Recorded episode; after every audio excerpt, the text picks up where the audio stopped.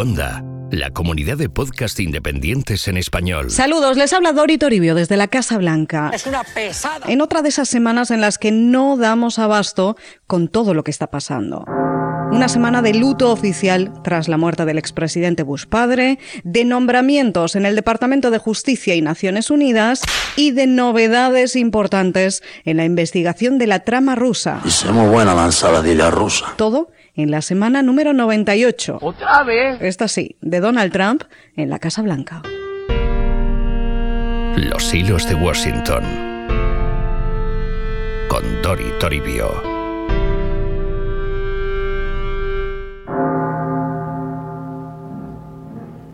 Esta semana comenzaba con el primer funeral de Estado presidencial en más de una década, el de George Bush padre, fallecido el 30 de noviembre a los 94 años, siete meses después de la muerte de la ex primera dama Barbara Bush. La clase política al completo y miles de estadounidenses dieron el último adiós al presidente número 41.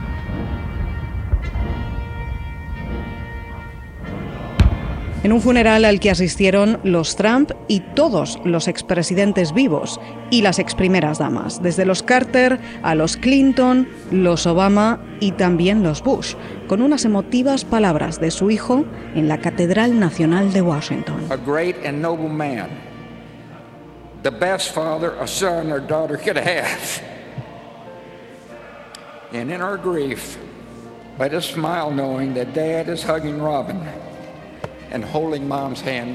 George Bush se despidió de su padre evocando una sonrisa final, pensando, dijo, que ya está de la mano de Barbara Bush de nuevo.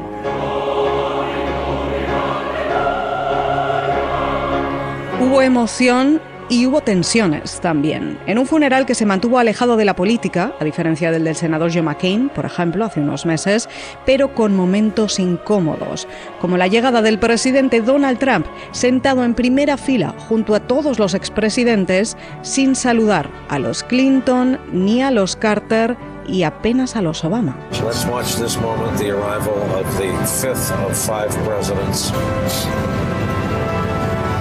Seen three Democratic presidents, one Republican, current president, eyes fixed forward on the aisle. The tension is palpable, even though Nicole were gathered at a Como saben, estas cosas acaban convertidas en noticia aquí, cuando los ojos del país están puestos en un funeral retransmitido por todas las televisiones en un día festivo en la capital. La Casa Blanca no dijo nada más al respecto, pero sí llegó poco después un anuncio importante. Uh, I want to confirm that Bill Barr, one of the most respected jurists in the country, highly respected lawyer, former attorney general, respected by Republicans and respected by Democrats, he will be nominated for the United States Attorney General, and hopefully that process will go very quickly. Hay cambios importantes en la Casa Blanca y en la administración. Por un lado, el presidente Trump ha confirmado que nominará a William Barr como próximo fiscal general de Estados Unidos. Después de haber despedido a Jeff Sessions, si recuerdan, y nombrado después como interino a Whitaker en el cargo. Bueno, ahora este nombramiento sería definitivo, pero tiene que pasar primero por la confirmación del Senado y no es tan fácil. Tiene un polémico perfil por sus críticas a la investigación de la rusa de Robert Mueller. So, Jesse, you know, last year Barr actually wrote this op-ed.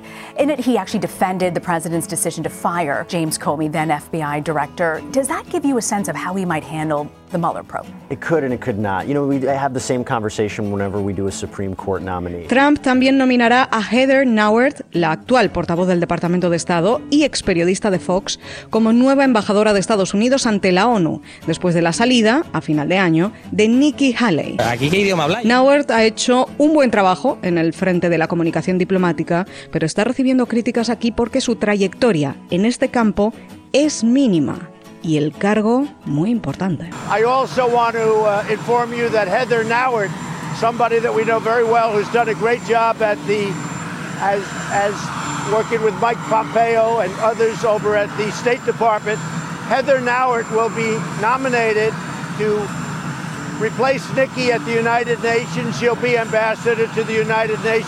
Hay que ver en qué quedan ahora estas nominaciones, pendientes de una más.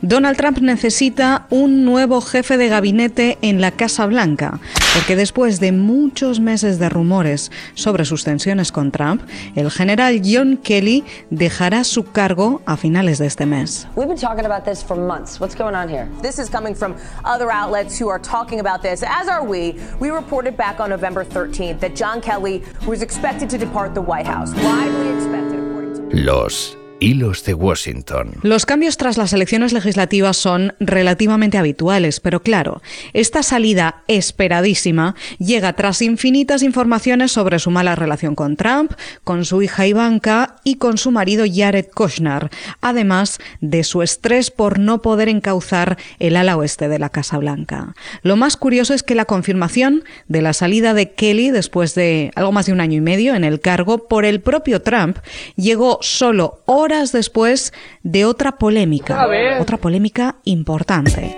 La publicación en viernes por la noche de los documentos judiciales del fiscal especial Robert Mueller y de la Fiscalía del Distrito Sur de Manhattan, con sus recomendaciones para las sentencias del ex abogado personal de Trump, Michael Cohen, y el ex jefe de campaña, Paul Manafort. I want to read this uh, kind of an important section here, and I'm just going to read off the screen.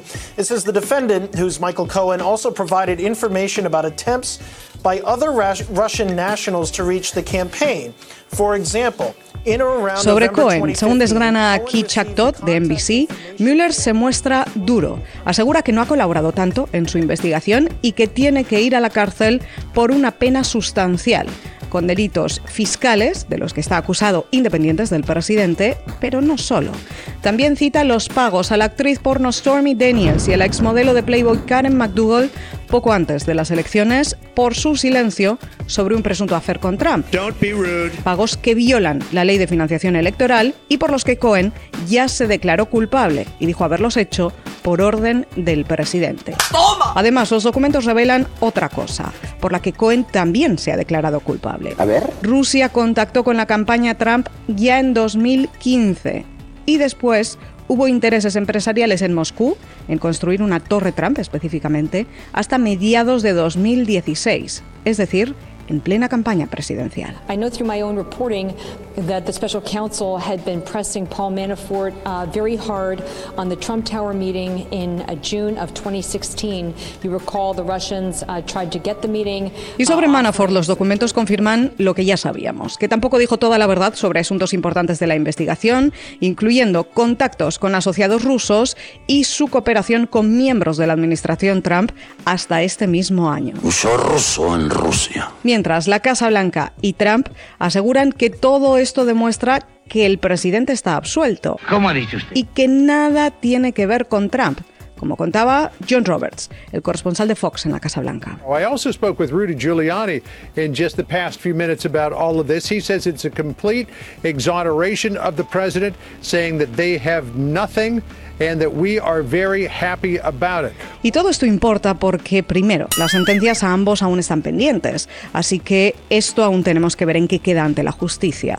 Pero también porque Mueller tiene pendiente su informe final tras año y medio de investigación, que como saben no le gusta nada al presidente y contra la que carga casi a diario en Twitter, asegurando que es parcial, injusta, corrupta, sin sentido y que está costando millones de dólares a los estadounidenses.